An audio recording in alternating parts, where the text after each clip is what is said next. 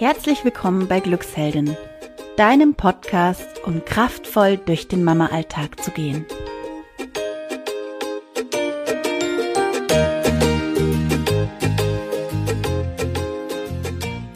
So schön, dass du heute zuhörst.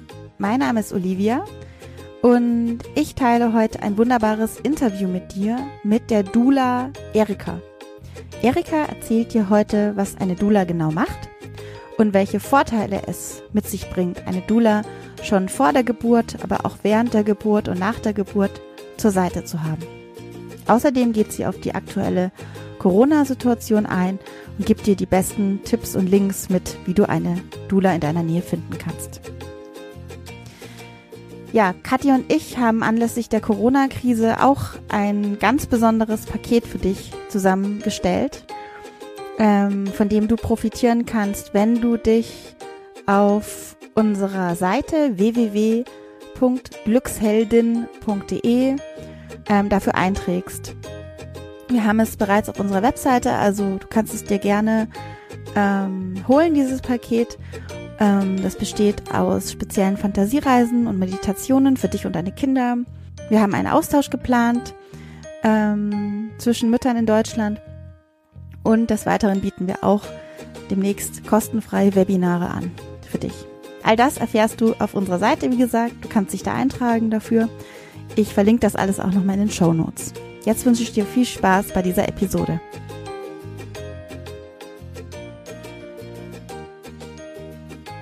Ja, Erika, ich freue mich riesig, dass wir heute sprechen. Ähm, wir sprechen über Doulas und ja, warum es, warum eine Frau sich eine Doula nehmen kann, wenn es an ihre Geburt, an die Geburt ihres Kindes geht. Aber magst du dich als erstes mal vorstellen? Ähm, wer bist du? Wo wohnst du? Genau. Was Hallo Olivia, herzlichen Dank für die Einladung in deinem Podcast. Ähm, ich erkläre vielleicht erstmal den Zuhörern, was eine Dula ist und was eine Dula tut. Mhm. Dula, der Begriff, kommt aus dem Altgriechischen und bedeutet grob übersetzt Dienerin der Frau.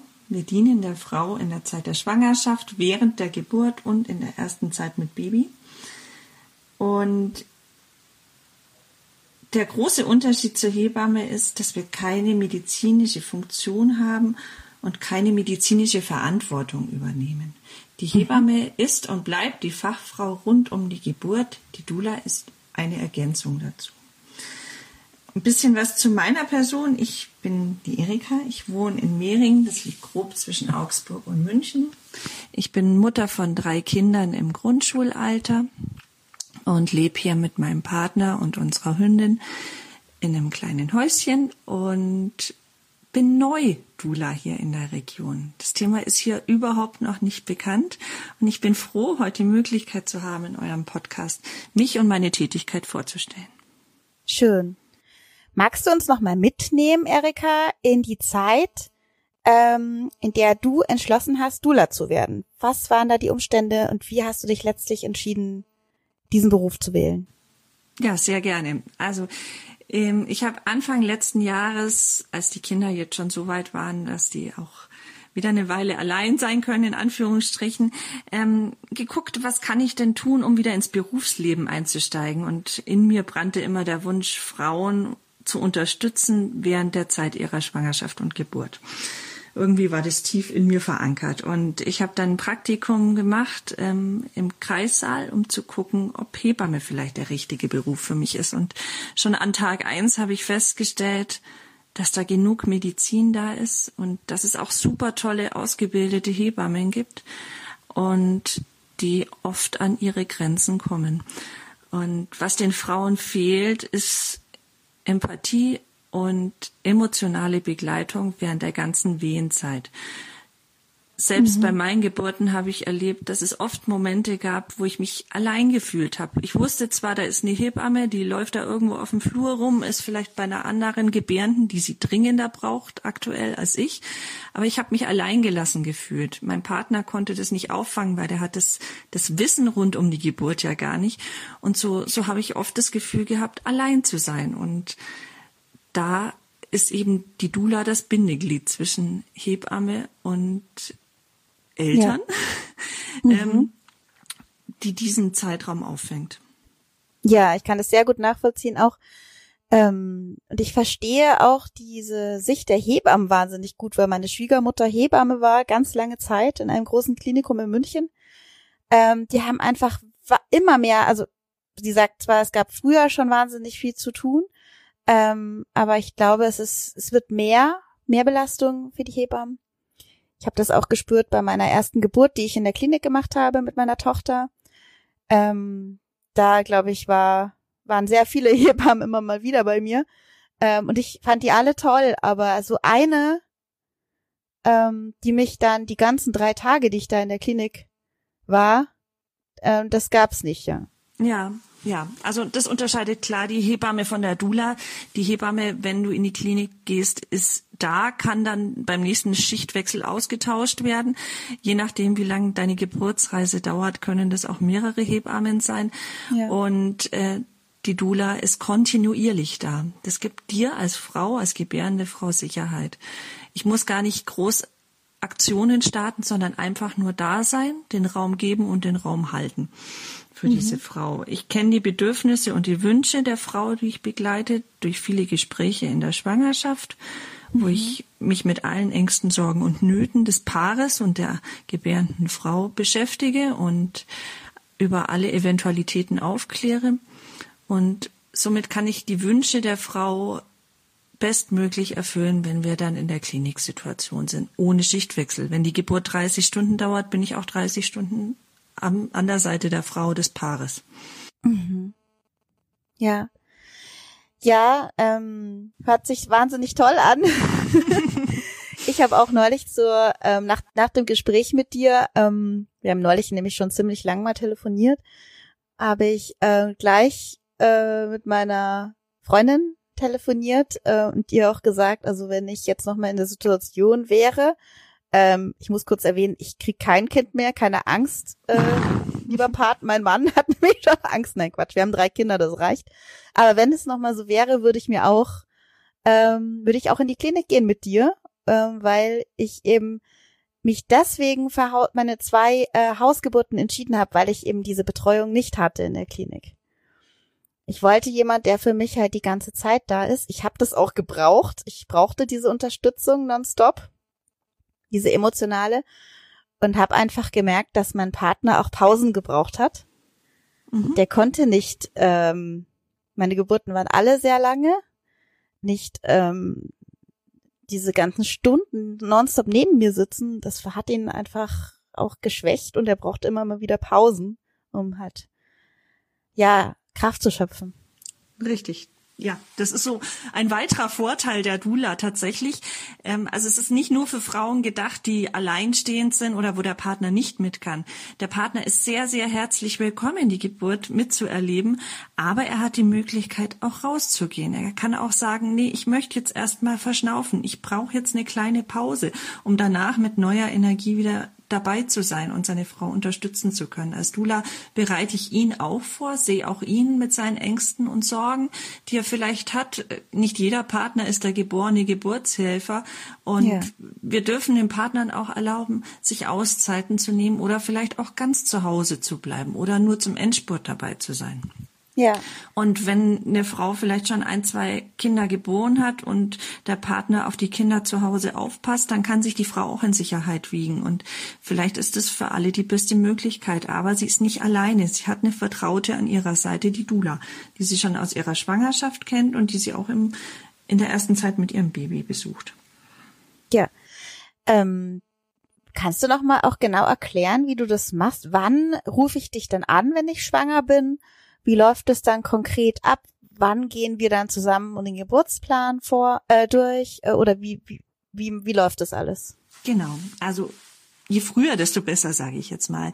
Momentan ist es so, hier in der Region gibt's nicht so viele Doulas. Das Thema ist also noch nicht so präsent. Es wird aber, ich merke jetzt deutlichen Unterschied zu vor noch einem halben Jahr. Also es werden deutlich mehr Anfragen. Also ähnlich wie bei der Hebammensuche, so früh wie möglich um eine Dula kümmern. Das muss ja auch von der Sympathie her passen. Mhm. Und dann lernt man sich erstmal unverbindlich kennen. Und wenn das alles passt und man sich sehr sympathisch ist, dann finden die ersten Gespräche statt. In der Regel so zwei bis drei, je nach Bedarf der Frau auch. Manche brauchen auch nur ein Gespräch, manche brauchen mehrere. Und die dauern so in der Regel zwei bis drei Stunden, gerne mit dem Partner auch zusammen. Wir gucken hin, ähm, über, schauen über alle Themen, die da im Laufe der Schwangerschaft und der Geburt auftreten können kümmern uns um die Wünsche der Frau, um die Bedürfnisse der Frau. Jeder hat eigene Wünsche, die gesehen mhm. werden wollen. Die eine kann besser mit Musik entspannen, die nächste hätte gerne Massage oder wünscht sich eine Wassergeburt und so können wir einfach mal bestimmen, was sind denn die Wünsche der Frau. Ja, schön. Und die dann vielleicht auch in so einem kleinen Geburtsfahrplan festhalten. Mhm. Dieser Plan, das klingt ja immer so der Plan ist doch da, um über den Haufen geworfen zu werden. Warum ist so ein Plan so wichtig? Ich denke, der Plan ist in erster Linie für die Frau wichtig, um mal hinzuspüren, was möchte ich, was tut mir gut. Wie kann ich mich am besten entspannen? Wie kann ich loslassen, um, um mein Kind in diese Welt zu setzen? Und da finde ich schon ganz, ganz wichtig, dass man sich mit seinen eigenen Wünschen und Bedürfnissen auseinandersetzt, ja im Alltag mhm. oft zu kurz kommen und wo man oft denkt, ja, ich gehe dann in die Klinik und die machen das dann da schon, weil es ja, kommen ja jeden ja. Tag Babys zur Welt. Aber jeder ist ja ganz individuell und braucht eine ganz individuelle Unterstützung und auch einen ganz individuellen Raum, um sich öffnen zu können. Ja. Beziehst du dann auch den Partner mit ein bei diesem Unbedingt. Geburtsplan? Mhm. Unbedingt. Also natürlich müssen wir auch gucken, ähm, was ist im Rahmen der Möglichkeiten überhaupt machbar? Wo wäre dann der Partner gefragt, um vielleicht auch mal ähm, mit dem Personal ins Gespräch zu gehen? Und wo ist der Partner auch Sprachrohr der Frau bei den Wünschen und Bedürfnissen? Es ist nicht so, dass sie dann zum Vorstellungsgespräch in der Klinik gehen, den Plan hinlegen und dann wird das alles so in Erfüllung gehen. Es ist einfach nur ein Fahrplan, an dem man sich entlanghangeln kann, wenn es dann soweit ist. Aber man muss auch rechts und links schauen und auch über diese Möglichkeiten sprechen. Weil ich kläre allumfassend auf, mhm. was, was alles passieren kann. Ja, sodass das die Frau da nicht überrascht ist, weil Kommunikation unheimlich wichtig ist unter der Geburt. Ja. Und oft ist dafür leider keine Zeit. Ach, ich habe mir das auch irgendwie anders vorgestellt, als es mhm. dann kam. und ähm, hatte mich schon gefreut, da an diesem Petsy-Ball rumzuturnen und an mhm. den Tüchern und so. Und letztendlich war der Kreissaal für mich äh, gar nicht geöffnet, weil ich, weil sich mein Muttermund noch nicht geöffnet hatte. Mhm. Äh, und ich dann halt plötzlich auf dem Gang stand, stundenlang. Ja, genau. Und ich dann ähm, dort wirklich anderthalb Tage rumgeirrt bin mit meinem Partner. Richtig. Äh, und ähm, das ist natürlich, ich möchte es jetzt auch wirklich ganz klar sagen, ich soll, ich will jetzt keine Horrorszenarien machen, das ist bei jedem anders und in jeder Klinik anders. Und das war auch nicht schlimm. Für mich in dem Moment habe ich das einfach so angenommen. Aber ähm, so eine gewisse Unsicherheit war einfach da. Und ich weiß heute, ähm, wie wichtig es ist, in Sicherheit, sich in Sicherheit zu wägen und sich, in sich sicher zu fühlen als Frau. Ich würde fast sagen, das ist das Allerwichtigste. Absolut. Es Jean ist Michel nicht wichtig. hat da ein Buch dazu geschrieben. Ja. Also es geht tatsächlich um das Thema Privacy. Und Privacy mhm. schaffen wir nur, indem wir den Raum schaffen, in, der, in dem Frau sich entspannen und entfalten kann um, um ihre Geburt geschehen zu lassen. Der gute Geburtshelfer hat die Hände in den Taschen und lässt die Geburt passieren. Ja. Und greift nur dann ein, wenn es dringend notwendig ist. Und so sehe ich das auch. Ich gebe der Frau den Raum und ein bestätigender Blick und ein bestätigendes Nicken gibt der Frau die Sicherheit. Man muss gar nicht viel Aktionismus an den Tag legen und da große Turnübungen vollziehen, sondern einfach ja. der Frau die Möglichkeit geben, intuitiv sich und ihr Baby auf die Geburt vorzubereiten. Ja, und so, so kam es dann auch für mich, dass für mich die Klinik keine Alternative war, äh, weil ich mich da nicht sicher gefühlt habe. Mhm. Darum habe ich zu Hause entbunden. Natürlich ist das aber nicht für alle was. Ich möchte das auch nicht propagieren. aber für mich wäre die Alternative dann eben eine Dula mitzunehmen, so wie dich. Absolut, ja. Und auch für Frauen, die zu Hause planen zu gebären und die Geburt geht dann doch ins Krankenhaus. Auch da kann die Dula dann mitgehen und weiterhin unterstützen und die kennt die Frau. Ja. Genau. Hausgeburtshebammen gibt's leider nicht mehr so viele. In Deutschland gebären wohl rund nur zwei Prozent der Frauen außerklinisch. Ja. Die Nachfrage steigt. Aber Gerade zu Corona, weiß, da können wir gleich noch was sagen. Ja. ja, ähm, aber ich denke auch in der Hausgeburtshilfe ist es so, dass definitiv das Mindset der Frau entscheidend ist und die Frau ja. entsprechend vorbereitet sein muss und es nicht so holter die Polter aufgrund Nein, der aktuellen Situation entscheiden sollte, ihr Kind äh, zu Hause oder womöglich ganz ohne Hebammenunterstützung zu bekommen. Ja, eine Frau Davor sollte sich sicher für, total um Gottes willen, ja ähm, und ähm, ich glaube, der Punkt wirklich, der gerade wichtig ist, ist diese Sicherheit. Ähm, da, wo man sich sicher fühlt, da soll man entbinden. Und apropos Sicherheit, wie ist es denn jetzt gerade mit der aktuellen Situation? Wir haben ja diesen Coronavirus, wir haben diese Krise gerade ja. vorliegen. Was ändert sich da gerade? Ja, die Situation ist unüberschaubar. Es ist ein Flickenteppich in Deutschland. Die einen Kliniken lassen den Partner zur Geburt zu, die anderen nur bei der Presswehe oder bei den Presswehen. Ähm, andere Kliniken nur, wenn der Papa seinen eigenen Mundschutz mitbringt. Andere Kliniken überhaupt nicht oder stündchenweise oder also es ist total unübersichtlich. Ich finde eine schwierige Situation für die Paare, die sich jetzt auf den Weg zur Geburt in die Klinik machen. Mhm. Ähm, deswegen ist eine gute, gute Vorbereitung umso wichtiger. Dass die Frau ja. weiß, mein Körper kann das, mein Körper kann gebären, ich krieg das hin, mein Baby und ich, wir machen das. Und wir schaffen das zusammen. Und klar besteht die Möglichkeit, ambulant zu gebären und dann nach Hause zu gehen, nach vier Stunden etwa, wenn mit Kind und Mutter alles in Ordnung ist. Dafür braucht es aber auch ein gewisses Setting. Also man braucht eine Hebamme, die dann auch Hausgeburt, ähm, Entschuldigung, Wochenbettbegleitung anbietet für ambulante Geburten. Da sollte man sich natürlich vorher informieren. Also nicht dann erst auf dem Weg vom Kreissaal nach Hause mal eine WhatsApp absetzen, um zu sagen, wir sind jetzt auf dem Weg nach Hause, sondern rechtzeitig vorher sich drum kümmern. Genau. Mhm. Aber grundsätzlich ja. sind Mama und Baby das Team, das die Geburt meistern und in der aktuellen Situation haben wir es nicht in der Hand. Kann der Partner mit, kann die Dula mit, wir können gucken, dass es klappt, aber Garantie gibt's absolut keine in der heutigen Situation. Ja, vielleicht, aber umso wichtiger, jemanden zu haben, der einen zur Seite steht. Unbedingt. Also emotional auf jeden Fall ist es wichtig, sich vorher schon ähm, auszutauschen. Ich kann auch via Videocall dabei sein, am Telefon dabei sein, wenn die Frau Unterstützung möchte.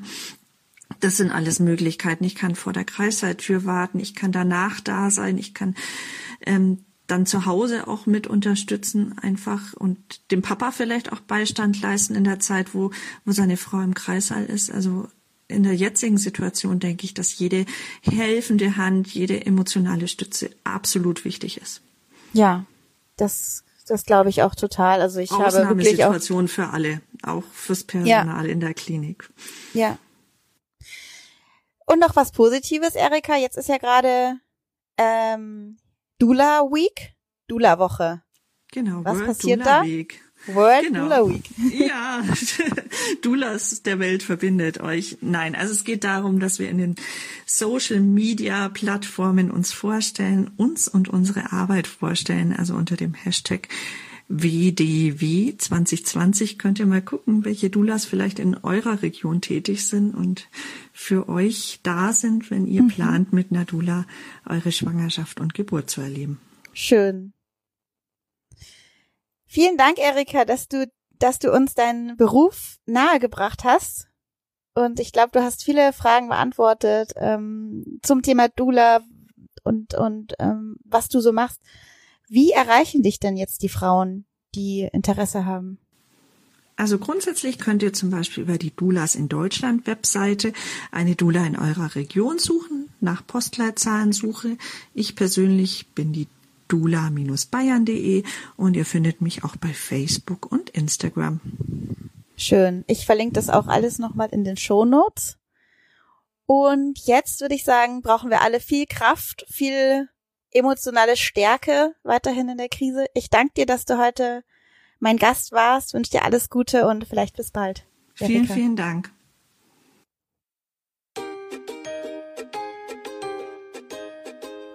Wir hoffen, dir hat das Interview mit äh, Erika gefallen.